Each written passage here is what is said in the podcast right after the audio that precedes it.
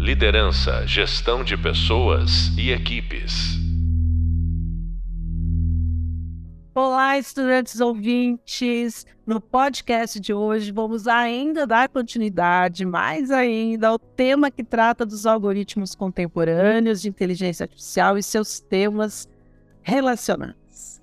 Assim, a gente pode sempre aprofundar mais e mais e mais o assunto. A nossa convidada é a Silvia, Silvia Piva, mestra e doutora em Direito Tributário pela PUC de São Paulo. É professora da Universidade Presbiteriana Mackenzie e nos cursos de pós-graduação do INBET, o Instituto Brasileiro de Estudos Tributários, onde é coordenadora regional por Campinas. Ela é sócia no GHBP Advogados, é colunista e especialista de mercado jurídico na AAA Inovação autora dos livros O ISSQN e a determinação do local da incidência tributária. Também do livro Incentivos Fiscais, uma visão normativa. E coautora do livro Direito Exponencial. Silvia Piva é fundadora da NALDE, Experiências Digitais para Profissionais Jurídicos. Legal, Silvia, tá com você aqui de novo. Ah, eu que agradeço. Gostei muito do nosso outro papo e estou muito feliz para a gente continuar aqui para os nossos alunos ouvintes. Então, menina, foi muito bom o primeiro episódio. A gente até, até não fiz todas as perguntas que eu queria fazer. É mesmo? Porque fluiu, né? A gente foi conversando. Eu vou ficar um pouco mais quieta e vou deixar mais a palavra com você. Então, estou pensando em fazer o seguinte, Silvio. Eu tinha falado com você de que você podia você, você chegou a falar de ética, de uso responsável do GPT, né? Como que a gente pode evitar o uso indevido. A gente falou também de treinamento do modelo com dados tendenciosos, o uso indevido. A gente comentou também da, da, da, da disseminação né, das mensagens falsas e enganosas e tudo mais. Então agora eu vou fazer um combo de perguntas para você Daí você pode juntar tudo numa boa resposta longa. Show, excelente. Vamos embora. Então, Silvia, você poderia explicar para a classe de estudantes sobre como anda a regulamentação sobre a criação, utilização de modelos de linguagem natural, também para garantir que sejam usados para o bem, porque não só, né, como a gente falou, dos malefícios. E também como poderemos uh, garantir que esses modelos, como o ChatGPT e outros chatbots, sejam projetados de forma ética e responsável, levando em consideração questões como privacidade, transparência e também segurança. E aí, quais são as, as implicações de se regulamentar a criação e utilização de modelos de linguagem natural e como isso afetaria a inovação tecnológica? A última questão, e se você se perder nas respostas, eu posso repetir, tá, Silvia? Tá. A última questão seria quais são as implicações sociais e jurídicas do uso cada vez mais disseminado de IA em nossa vida cotidiana. Aí, se você quiser, eu repito alguma questão que eu te fiz, tá? Tá, maravilha. Eu, inclusive, Magali, vou pedir licença para inverter sua ordem e começar, inclusive, por essa, né? Quanto que a gente tem? Como que a gente, né, tem tido aqui implicações sociais, jurídicas, é, com o uso de inteligência artificial na nossa vida cotidiana. Só pensando macro, né, evolução, nós estamos falando como a gente está percebendo é, e falando mais sobre linguagem, né?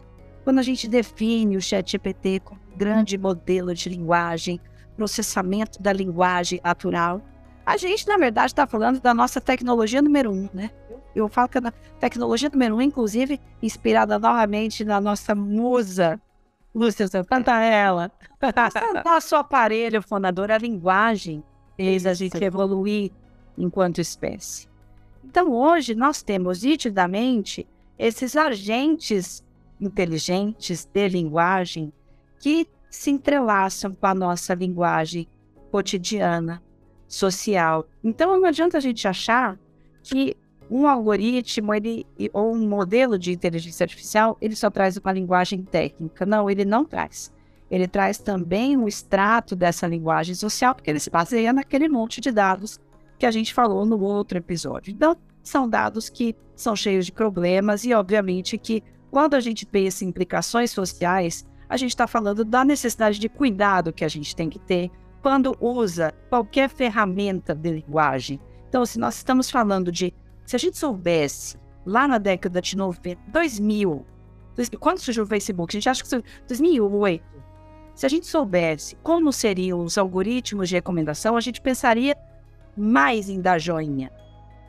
A gente pensaria mais em clicar em alguns anúncios. Se a gente tivesse conhecimento adequado antes do TikTok chegar nas nossas mãos, talvez a gente não se a gente não ficasse tão entorpecido. Eu acho que hoje a gente sabe do nosso entorpecimento com essas ferramentas e a gente tenta brigar com isso. Por quê? Porque isso realmente vai nos sugando. Então a gente primeiro precisa entender a implicação social. Hoje é adequado que eu fique no celular o tempo todo absorvido nas redes sociais no meu ambiente de trabalho? Não, porque isso está retirando a minha atenção. Ao mesmo tempo, o aplicativo, software, está interagindo com você o tempo todo. Por quê?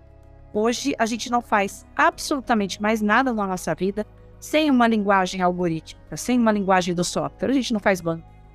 A gente não consegue fazer uma aprovação de nossas consultas do plano de saúde a gente não consegue fazer nosso cadastro no MBA da FAP.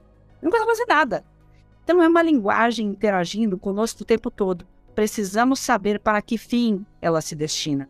Algumas linguagens vão ser específicas, como essas que eu mencionei, algoritmos que vão nos dar a possibilidade de serviços e outras linguagens que nós não sabemos para onde elas vão nos levar. Chat GPT é uma delas, nitidamente. A gente não sabe ainda para quais caminhos nós vamos seguir a depender do tipo de uso que a gente venha a dar. E quando a gente sabe, Silvia, que no começo a gente achava que era um belo do serviço, né? Aquelas recomendações, olha, se você gosta disso, então você também vai gostar. Maravilha, né? Maravilha. A gente achava que era tudo para, né, para o bem, assim, para a melhor experiência, né? Depois a gente vai percebendo que eles estavam empurrando coisas para nós, né?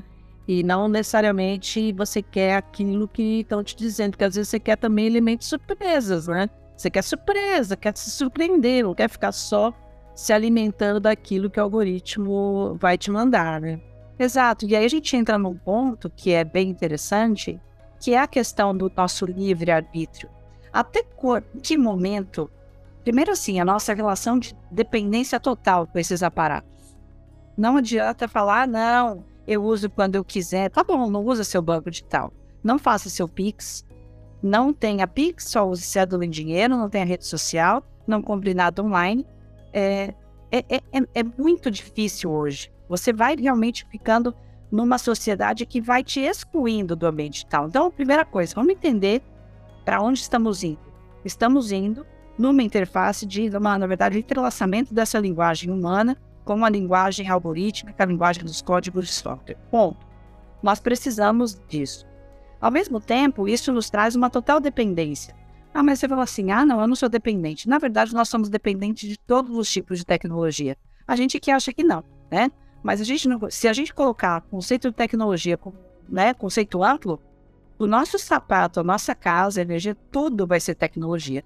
E a gente hoje é incapaz de sobreviver de uma forma na selva né? Então, a nossa dependência já começa aí. Nós fomos evoluindo, a linguagem evoluiu, nós construímos artefatos, esses artefatos nos levam a, possi a possibilidades diferentes. Ah, Silvia, você está sendo determinista. Talvez sim.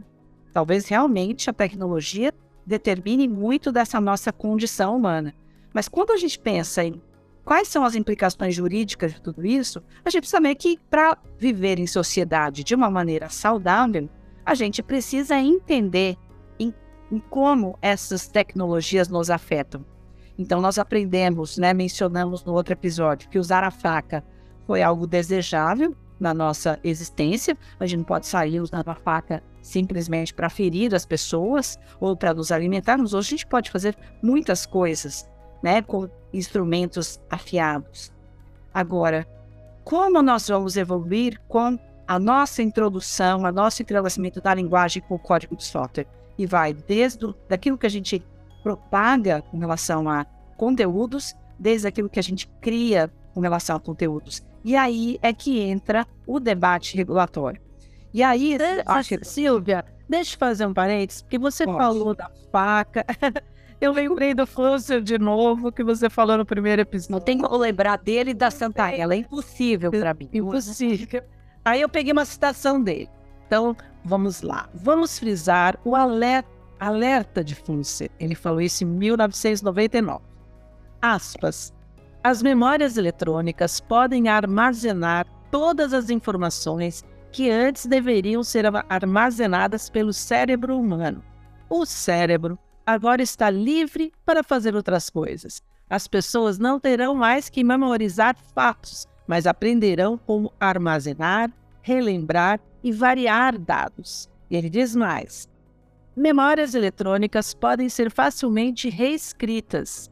Isso permite a compilação disciplinada e crítica das informações adquiridas. A compreensão da maneira como os humanos funcionam na transmissão de informações, reflete Flusser, exige uma nova antropologia. Se no passado pensávamos que a capacidade de armazenar informações é o que nos tornava humanos, agora podemos ver que os computadores podem fazer a mesma coisa. Viva Fauser. Gente, é, por favor, é, é, vocês, quando estiverem ouvindo esse episódio, vocês voltem três vezes nessa citação, que essa citação, inclusive, Magali, eu uso muitas aulas, porque eu acho ela absolutamente incrível. E o quanto Flusser era uma pessoa visionária. Eu sou eu sou declaradamente, todo mundo sabe, eu sou apaixonada pelo Flusser. Assim, gente, se eu conhecesse o Flusser, eu ia abraçar ele. E ele morou no Brasil, né? Exato, maravilhoso. Morou no Brasil, frequentava a faculdade de Direito da USP. Eu estudei Flusser na época. E assim, você sabe que uma das da, parênteses, né? Uma das questões que me fez migrar para a área de tecnologia foi Flusser, porque Olha. como a gente estudava filosofia da linguagem para estudar o direito tributário, era uma, uma visão bastante analítica, a gente usava né, também lógica de Percy, porque o professor Paulo de Barros Carvalho, na PUC São Paulo, traz toda essa questão da lógica dentro né, da, da questão gramatical, linguística, semântica, pragmática, e a gente usava Flusser, língua e realidade. Depois, eu, quando eu comecei a observar um pouco esse fenômeno da área digital, falei assim, olha, vamos resgatar outros autores, mas vamos começar com Flusser. E a gente vê quantos outros autores incríveis, né? Dentre eles McLuhan, eu falo, conversando com o Flusser, eram dois caras que viveram em mesmos momentos, e eu acho que eles nem se conheceram fisicamente, mas assim, que tinham ideias muito revolucionárias em termos de daquilo que as tecnologias podem fazer como extensões de nós mesmos, né? Então, essa Nossa, o McLuhan é maravilhoso. E o, e o McLuhan é, foi um visionário, né? Ele visionário. pensou o ciberespaço antes dele existir, né? Então, é, é e ele sabe que ele, a gente ignora alguns autores. Eu falo, McLuhan, Flusser, eles são obrigatórios, ainda que possam obrigatórios. Você sabe que, que Silvia, uh, teve uma época que o McLuhan era muito, muito estudado. Depois ele, o pessoal esqueceu um pouco ele. Eu acho que no, no final dos anos 70, no, no começo dos 80, ainda estudavam McLuhan, depois deram uma parada. Aí, quando a, a, a internet surgiu, né, com tudo, o, o McLuhan foi, foi meio revivido, assim. Aí todo mundo conheceu é. ele de novo. Né? Ele era meio teatral, né? É, é, uma, é um livro, eu acho, até mais difícil de ler McLuhan do que ler Flusser. Flusser, para mim, é uma, uma, leitura que eu, me, eu acho curiosa. Do McLuhan, ele é meio teatral, ele escreve de um jeito diferente, então talvez não tenha captado, mas uh, eu vejo assim que se você pegar as ideias do que ele traz, é muito impressionante, né? É muito impressionante a visão ampla da tecnologia que explica muito disso que a gente está vivendo, né? Dessa extensão do corpo, a tecnologia como extensão do corpo. Eu acho incrível, assim. Eu espero que a gente consiga ressuscitar mais esses grandes filósofos, porque eles nos ajudam muito, né? Essa, esse nosso desejo de descobrir coisas com certeza são cíclicos esses fenômenos comunicacionais, né? A gente precisa entender um pouco mais. Sim, a gente acha que não, quando a gente está no começo da faculdade, assim, na, como os, uh, os nossos estudantes, nossos estudantes, é, não fazem ideia de quando vai começar a cair a ficha dos, dos, autores que a gente lê e consome e tal. Você falou em lógica, né? Eu fiz filosofia antes do jornalismo, um pouco, não terminei, mas a lógica é uma questão assim fundamental para quem quer trabalhar a tecnologia, né? Mas eu não quero ficar te interrompendo para você poder questionar Ai, que eu paro as respostas.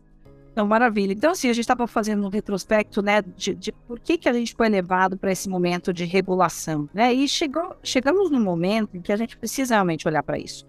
A gente fala, ah, mas a regulação vai travar as ideias. Tem muita gente, muita gente que acha uma crença de que regulação vai é, diminuir a inovação. É, e a censura também, falam que é uma censura. É uma censura. A gente tem que ter primeiro, bastante cuidado com a origem dessas narrativas.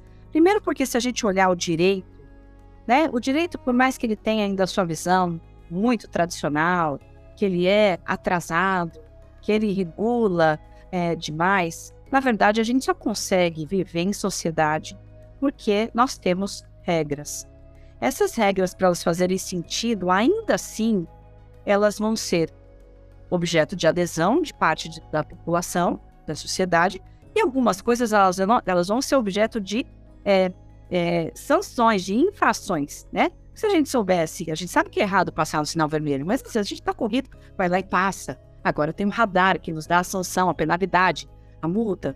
A gente sabe de muitas coisas que são erradas e a gente vai lá e faz. Imaginem um mundo sem regras, ou um mundo apenas com o, o consenso. Será que o um mundo puramente consensual, será que a gente chegaria nesse consenso? Então, o Luciano Floridi, ele, ele, ele, ele fala uma coisa muito importante com relação à inteligência artificial, que ele vai falar que nós estamos no momento atual do fim da era da autorregulação. Autorregulação, você entender que as grandes plataformas, as grandes big techs vão cuidar daquilo que elas deveriam cuidar, é uma grande falácia. Não é possível, porque são muitos anseios. São muitas. As pessoas que estão nas big techs nem sempre serão aquelas que precisam ser protegidas por alguma condição. Então, esse momento. E não é, não é do interesse das big techs. Não é o interesse, exato. É, como é que nós vamos monetizar tudo isso? Bom, será que é interessante? Será que eu não tenho que fazer esse anúncio correr mais rápido?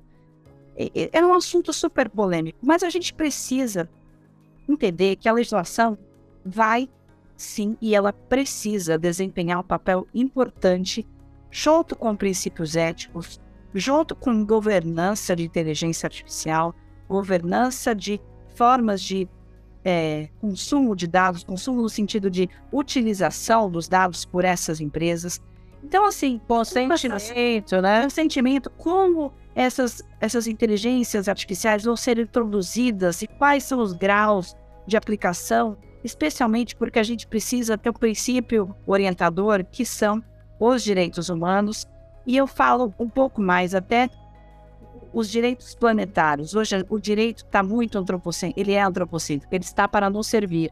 Mas hoje a gente já sabe que a nossa condição de serviço só para nós está causando danos globais, né? Então a gente protege, não, eu vou poder construir aqui. Não, mas é na praia, é, como é que é? Uma, é um hotel numa reserva natural. Não, mas é que eu preciso construir porque essa terra é minha. Então, assim, a lei protegendo sempre a nós mesmos. E aí o debate é infinito, tá, alunos ouvintes? Nós não vamos entrar nisso aqui, mas é importante a gente ter essa, esse, essa, esse norte. Primeiro, com certeza, estar né, orientados a direitos humanos e a direitos planetários de nossa sobrevivência adequada. Muita gente vai achar que a sobrevivência adequada é aquela sobrevivência para eu viver melhor. Mas será que só existe você no mundo, querida, querido? Né? É, temos muitos outros agentes inteligentes interagindo conosco.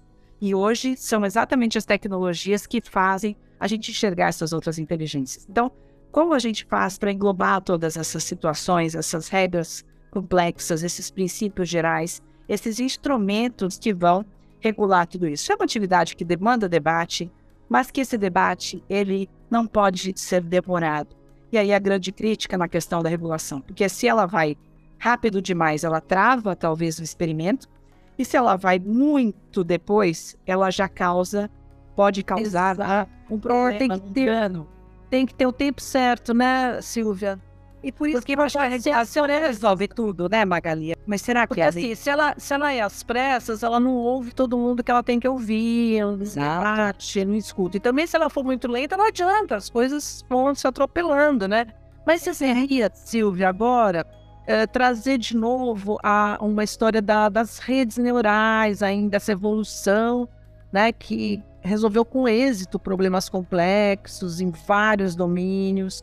Por exemplo, nos anos 2000 surgiu a computação co- cognitiva, né, cujo objetivo é construir sistemas que possam conhecer e interagir naturalmente com, com humanos. Silvia, você acha que estamos interagindo mais do que naturalmente com as máquinas? Eu, eu vou arriscar aqui uma visão bastante particular minha, que eu acho que, é, inclusive também com muito aprendizado da nossa musa, nós estamos em simbiose, nós somos sim híbridos. Por quê? Não existe mais essa dissociação. Até quando, né, é, eu, o ano passado, me dediquei demais a estudar a questão da virtualização das relações, até pelo fenômeno, né, que seja colonizado ou não do metaverso pela meta eu, eu vejo que estamos vivendo num mundo de, de expansão pelos bytes, por essa capacidade que não é só mais atômica da expressão da matéria, mas também da virtualização dos bytes que expressam as nossas mensagens, os nossos rostos, as nossas vozes. Nós já vivemos numa espécie de evolução do metaverso sem perceber. Nós temos os nossos avatares hoje em fotos 2D nas redes sociais, né? Nós já começamos a ter nossas carinhas. Então, se a gente começar a obser- observar essa interação, eu acho sim que nós estamos, e eu acho absolutamente natural. O que não está natural é o reconhecimento. Nós não estamos fazendo esse nosso reconhecimento de tecnodependência que nós temos. A gente se acha muito ainda superior, a gente se coloca num papel em que a gente não depende e que a gente escolhe tudo. E não é bem assim. E eu acho que quando a gente tem esse, esse pensamento a respeito de que as tecnologias que nós mesmos estamos construindo estão nos levando para lugares, nós vamos poder nos questionar que lugares são esses, se são efetivamente esses lugares que nós gostaríamos de frequentar no futuro. Porque nós estamos indo para uma direção, certo? Uma direção que nós vamos modificar a estrutura de trabalho, que nós vamos ter outras formas de educação. É, é esse o formato que nós queremos? Ele já está sendo determinado? Porque nós não estamos fazendo essas perguntas. Nós estamos fazendo essas Exato. perguntas. E, no- e a nossa dependência tá, está aí. Então, na medida que a nossa dependência, a falta de senso crítico, não nos deixa perceber essa simbiose, nós vamos sendo levados aí sim num aspecto determinístico de que nós vamos o que a- para onde a tecnologia nos levar. Mas quem escolhe isso? Nós sabemos o que é importante para nós, para o planeta? Nós estamos falando sobre isso? Então, tem perguntas que são bastante aterrorizadoras, eu falo difíceis de serem respondidas, que vão nos levar a caminhos, muitas vezes, de seja a questão, né, suspensão de alguns projetos, mas que nós precisamos fazer. Mas quem é que está no andar da carruagem? Quem que está no front? São as empresas que têm bastante poder econômico e vão impulsionar cada vez mais. Então a gente precisa saber que quando a gente entra numa ferramenta como essa, e eu entrei como pesquisadora em que 100 milhões de usuários, sei lá, não me lembro exatamente o- a quantidade de pessoas, num único mês, nós demos o recado. Opa, nós, É, nós damos. nós damos, né? Então é um pouco de se a gente continuar usando sem filtro, sem questionar, será que, né? O, o Mid Journey, Mid Journey é uma loucura. Você fica criando 300 mil imagens, tudo é viciante. Nós estamos dando um recado. Um recado de que tá legal criar um monte de imagem com uma cara de gamer. Porque é um monte de dados, de fotos, de games. Agora com refinamento está melhorando. Mas entende que a gente dá o recado toda hora por esses rastros de interação que a gente faz. E a gente não se pergunta, a gente usa. Então, esse cuidado se é muito difícil sair desse loop. É, desse looping. Ô, Silvia, antes da gente falar das imagens e tal, eu tô achando bastante pertinente o que você está dizendo, porque, lógico, não vai dar para a gente discutir aqui, mas tem a, toda a questão da energia que, que se consome, né? Não só no uso desses, eh, desses chats, desses softwares, mas na, no treinamento deles, né? Na disposição que eles uh, deixam a, a, nosso favor. Então, esse uso né, da, da energia, a gente vai ter que pensar realmente aquilo que você falou, não dá para simplesmente ficar usando e, e, não pensar nas consequências né, desse uso, e a gente sabe que envolve muito dinheiro, muita máquina e tudo mais. Mas eu queria ampliar o tema, então eu, eu queria voltar, que você já falou de, de dependência, mas eu queria voltar aquela coisa assim. Você esquece o celular em casa, você volta, né? Você não, não continua o caminho. É uma crise, né? Mas eu queria que você falasse de autonomia. Então, como a IA ela pode facilitar a nossa vida, porque também falar um pouco desse lado, né, da facilitação. E, e também pode nos deixar dependentes e também facilitar e diminuir, diminuir nossa capacidade de deliberação e também como podemos nos proteger. Aí não só com as leis, mas como nós, nos proteger, inclusive com as leis, né? Porque assim, é que você falou até do metaverso e tal, e a gente sabe que desde a Second Life as pessoas entravam muito lá como uma fuga também, né, do nosso mundo. Vai estar no outro mundo, né? Sim, sem dúvida. Essa questão da autonomia, dessa nossa capacidade de deliberação, tem a ver com essa questão do, do uso ético e da, dos princípios de governança desses modelos, que obviamente envolvem é, questões transversais, de perguntas chaves que precisam ser feitas. Por quê? Muitas vezes esses modelos eles vão ser construídos especialmente para criarem dependência, né? Não lembro se é, tem uma série da Netflix que fala como o algoritmo do Pinterest foi criado e ele, ele era deliberadamente para ser viciante, né? Ele é viciante, né? Ele é viciante. Uau. Então, assim, será que é adequado que o nosso modelo de desenvolvimento tenha uma opacidade? É, é adequado que ele tenha uma opacidade sobre o que ele efetivamente faz? Será que nós temos que ter uma, uma, um modelo efetivamente transparente sobre o que ele vai causar? Será que as empresas, quando criam, todas elas sabem o que vai causar? Porque, além de tudo, né, Margarida, tem toda uma questão humana que a gente acha que as pessoas sabem tudo. Elas sabem, essas pessoas que estão lá deliberadamente estão sabendo, estão agindo para um fim. Mas ao mesmo tempo, a gente, às vezes a gente sabe que as tecnologias têm é, é, versões não previstas, consequências não previstas, né? Olha, então fazer um outro, outro parênteses, Silvia, desculpa te cortar. Imagina, faça a vontade. Fez, me fez lembrar do, do cara que, que inventou o curtir, né? O, do Facebook. Foi uma coisa meio, meio não óbvia, né? Não era para isso, é, não é? Ele não esperava que fosse dar no que deu e ele se arrependeu. Vejam. É, então, assim, ele arrependeu do curtir. Do curtir. Ele, ele não imaginava que o curtir fosse uh, uh, ter essa consequência no psicológico das pessoas, porque as pessoas dependem da, das curtidas dos outros, né? Você põe alguma coisa e fica esperando, será que vão curtir?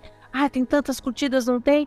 E aí eu me lembrei também de uma outra, uh, de um outro arrependimento bárbaro assim na história da humanidade, que foi o, o inventor do plástico.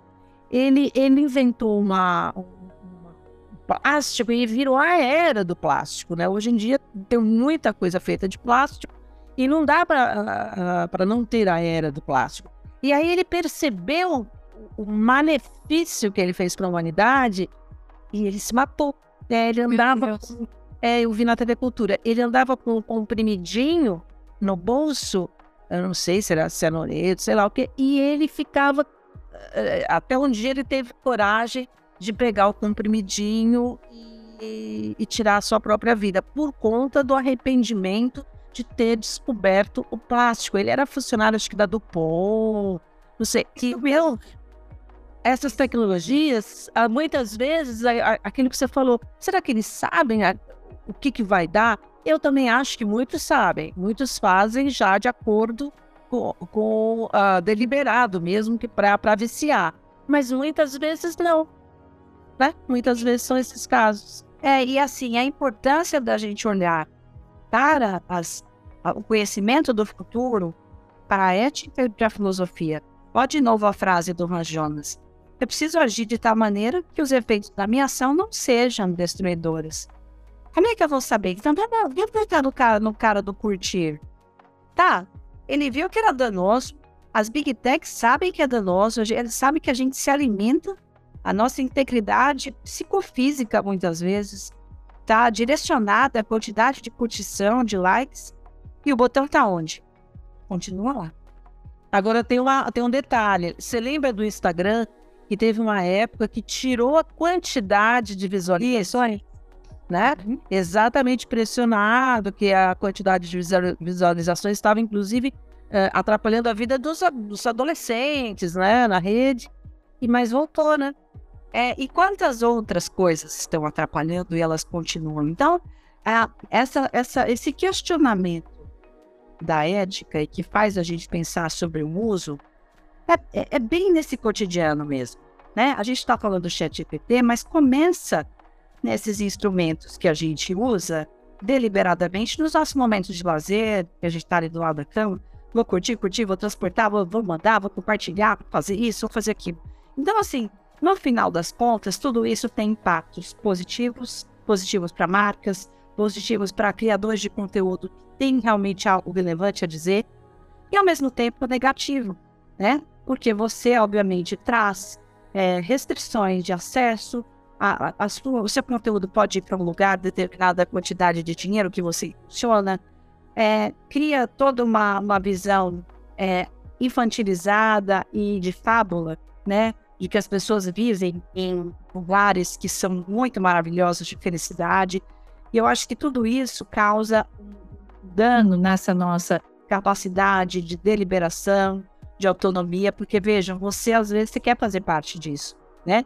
Ah, nossa, eu preciso ter esse, esse aparato tecnológico, eu preciso ter um iPhone, porque Parece que se você não tá nas redes, você não existe, né? É, as pessoas estão achando muito nessa coisa de ser controlado.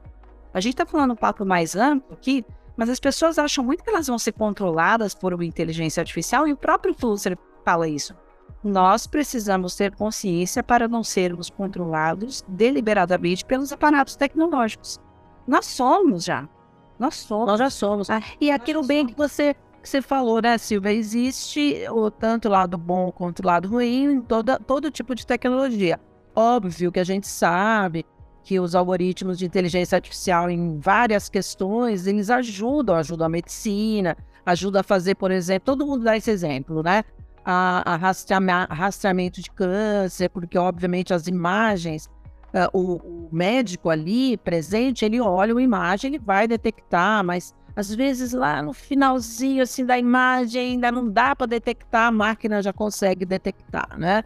Então Sim. isso é uma, é uma questão uh, já uh, histórica. Todo mundo cita a, a, os benefícios, né? Sim, da, exatamente. Da, na medicina. A gente sabe disso, mas lógico que na academia, ou mesmo em discussão, e levantando esse debate, para nossa classe de estudantes ouvintes, a gente precisa falar principalmente de como que a gente pode se proteger, então, como que a gente tem que cuidar do, do, do, consentimento desses dados, não ir clicando em tudo. Pode falar. E até pegando a questão jurídica, né? A gente precisa fazer algumas é, perguntas chaves no nível também mais elaborado. Por quê? Porque a gente já está muito tempo vivendo o aceite. A LGPD tem que ser algo que é incorporado. Tá bom, eu tô aceitando todos os termos, tá bom, fica aceitando. O termo vai aparecer toda hora aquele, aquela notícia para você clicar. Chato isso. Aqueles então explica para os estudantes LGPD, Lei Geral, Lei Geral de Proteção de Dados. De dados. Às vezes que você clica num software e você dá um tagzinho na caixinha de que você aceita é, é, baixar um determinado software no seu celular, ou que você entra num determinado site, você está dando de acordo que determinados softwares ou sites vão coletar alguns dados seus importantes. os cookies de rastreamento. Cookies de rastreamento vai falar de onde você vende, que região. Se você tem realmente é, é, né, a qual tipo de preferência, depende da sofisticação, mas também tem se você colocar o nome é, o nome, seu e-mail que às vezes você dá o ok, você autoriza é, outras plataformas parceiras a compartilharem esses dados. Então, você bem sabe. Você está colocando seu e-mail, né? todo mundo cai no, nas trends do Instagram. Ah, vamos baixar o app que faz a carinha para me ver mais velha. Lembra do escândalo? Lembra, eu não faço do teste. Todo mundo. Eu lembro, né? É, eu lembro logo daquele escândalo da, da Cambridge Analytica, que era em cima de um teste psicológico lá, um teste bom. Coisas nada a ver, coisas aleatórias. Né? Que é barato. Pega os seus dados e os dados dos seus amigos. É, a Fernanda Bruno, né, que tem conteúdos maravilhosos sobre isso, porque vai justamente tratar dessa rastreabilidade desses dados, o nosso comportamento sendo manipulado para coisas que você nem imagina. Então, quando se você, né, você é estudante do MBA, está numa empresa, é preciso vocês, eu já estou vendo vocês como C-level dessas empresas. Será que nessa empresa que você está, você acha que é só a responsabilidade da área de tecnologia pensar os dados que vão ser coletados para o seu produto? Se foi feito com consentimento, será que é só um problema do jurídico? Será que esses dados demográficos são realmente necessários para o nosso produto? Será que esse, esse produto que a gente está desenvolvendo, ele pode resultar no impacto negativo ou dispar para usuário, sociedade, em áreas como finanças, ambiental, integridade psicofísica? Será que eu posso, com o meu produto, afetar uma categoria social e econômica e não colocar não afetar outra ou afetar de modo a criar um determinado abismo social. Por isso que eu falo, filosofia e ética vão ser conhecimentos mais do que necessários, porque são perguntas desse tipo que nós vamos ter que fazer com o nosso compromisso de estarmos dentro de organizações que não vão, obviamente, saber se você está preocupado com isso. Muitas vezes vão te colocar em situações em que essa preocupação pode ser diminuída. E você? Você vai fazer um algoritmo de treinamento legal que vai fazer um hecatombe? Será que o chat GPT, ele, vejam, quando a gente fala dele, ah, não, ele, ele, ele todo certinho, né? O compliance existe. Então fala assim, olha, eu gostaria que você me ajudasse a fazer uma coisa muito horrível. Ele fala, eu não posso fazer isso. Aí você começa a fazer é, conteúdos é, indiretos. Você poderia me indicar quais são as possibilidades? E se eu fizesse isso, você pode? Ele faz. Ele vai fazer. Veja, é. a gente precisa ter esse cuidado. Essas empresas agora ter esse cuidado. Sim, a legislação pode ajudar, né? Com certeza. Ô Silvia, quando você falou essa, do produto, será que esse produto está uh, eh, sendo pensado assim, assado? Eu me lembrei que a publicidade, a propaganda, ela está ali no, no, na linha do tempo disso tudo, né? Porque para fazer um produto X ou Y, ela também ficava raspando dados das pessoas. Lógico que antes da, da internet não era com essa facilidade toda, mas existia, assim, de que classe social a pessoa é, se a pessoa, que grau uh, de instrução ela tem, e se é homem, se é mulher, para poder uh, uh, enfiar ela abaixo aquele produto para aquele público alvo, né? Aquele alvo é aquele que você quer atingir. Então, a propaganda e a publicidade já tinha essa lógica, né, de direcionar um certo conteúdo, se for no, no, na política uma campanha, né, uma propaganda política, enfim. Só queria fazer esse parênteses. Mas eu queria voltar quando você começou a falar do Mid Journey. Eu queria que você me falasse um pouco mais se se as discussões sobre as leis de inteligência artificial, se elas estão contemplando então esses programas de linguagem natural como ChatGPT, dentre outros, né, que já existem. E se já estão sendo estudadas as leis que possam barrar a produção de imagens em, em programas como o, o DALL-E, o Midjourney, por exemplo, como você citou. As discussões estão sendo feitas? Olha, vamos. Isso é um, é um panorama complexo e longo, extenso. Vamos tentar fazer uma, uma síntese. Primeiro que legislação sobre inteligência artificial, regulação, existe uma ideia de que sejam orientadas, especialmente o Brasil, inspirada em OCDE, em princípios globais. E o projeto de lei do Brasil, por exemplo, que é o PL 2120, que estava lançando no Senado, ele tem hoje preocupações sobre é, é, crescimento, uso sustentável, bem-estar das pessoas, é, prestação de contas, transparência, é, valores centrados nos direitos humanos. E, obviamente, que esse debate, inclusive agora, recentemente em abril, houve um grande seminário com juristas falando da necessidade de algum aperfeiçoar alguns pontos, porque marco regulatório da inteligência artificial de um país deve ser bem debatido. É porque nós vamos ter estruturas de fiscalização, né? Garantir um ambiente de segurança de investimento, desenvolvimento e inovação tecnológica. E segurança para quem usa. Agora, especificamente sobre o chat GPT, eu vou falar alguns panoramas da, da Europa, por exemplo, dos Estados Unidos. A Itália recentemente proibiu o chat GPT, né? Por quê? Porque o chat GPT estaria desrespeitando a privacidade dos usuários. Então, é, a, a, OpenAI tinha lá 20 dias para dizer como é que é, ela estava tratando esses dados, etc. Até o momento não temos nenhuma novidade sobre isso. Alemanha, Talvez assim, de onde, de onde vem as respostas. É, é, é muito uma questão de, de, como é que eu faço para é, como é que eu faço para entender a coleta, o armazenamento em massa dos dados para esse fim de treinamento, que é justamente o ponto que você trouxe na conversa, né? Porque são dados de treinamento de algoritmos subjacentes à operação. Então, o que eles estão fazendo com as visas? A, a OpenAI ela não fala. Ela fala assim, olha, os dados aqui são usados respeito à lei. Tem lá, inclusive, na, na, na termos de uso, que os algoritmos que sustentam o ChatGPT foram desenvolvidos é, de modo que parece ter direitos sobre eles. Mas é, essa questão de direitos autorais, a questão do plágio, não está muito clara para mim. acredito que não esteja para a classe dos estudantes, Silvia. O nosso tempo está acabando, mas se você pudesse finalizar isso.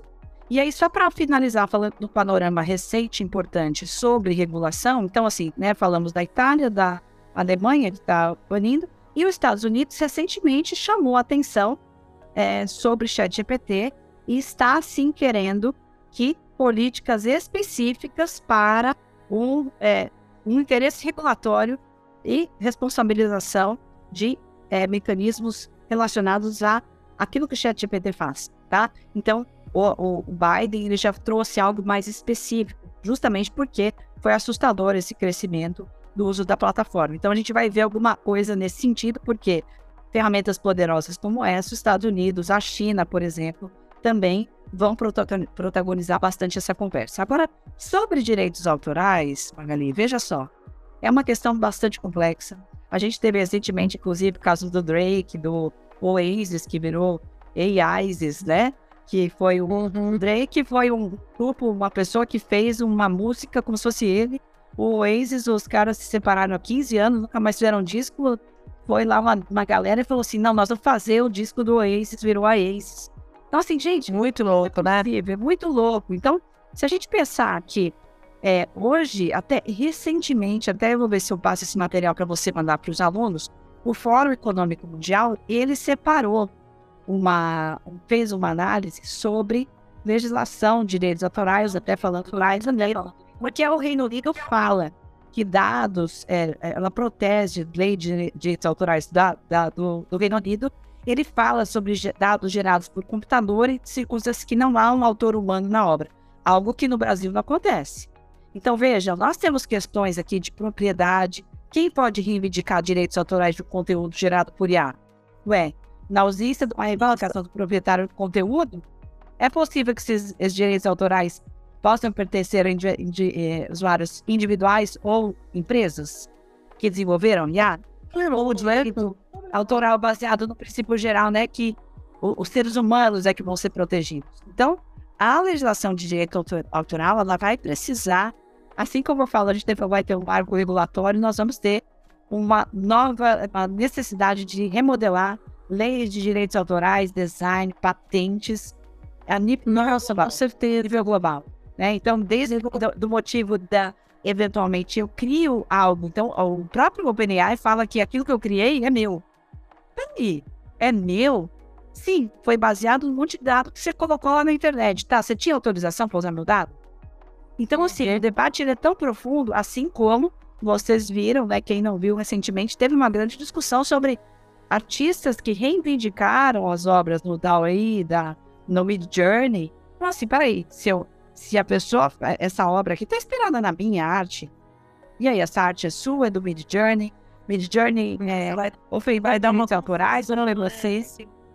Então, é, é, um, é um debate complexo e que nós temos que estar acompanhando sem, sem sombra de dúvida. Com certeza, Silvia. Que pena que nosso tempo acabou.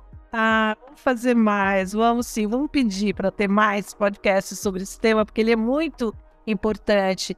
Super obrigada, Silvia. Foi muito esclarecedora as suas respostas. Eu acho que a classe de ouvintes, estudantes vão adorar reouvir para poder entender melhor, colocar na cabeça, porque é muita coisa, é muito detalhe, não é mesmo?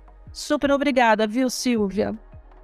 Gali, eu que agradeço essa oportunidade de estar aqui com vocês. Obrigada a todos os ouvintes que estiveram aqui com a gente. Foi uma oportunidade incrível e eu quero voltar, viu, Magali? Vamos sim, vamos falar mais. Grande beijo.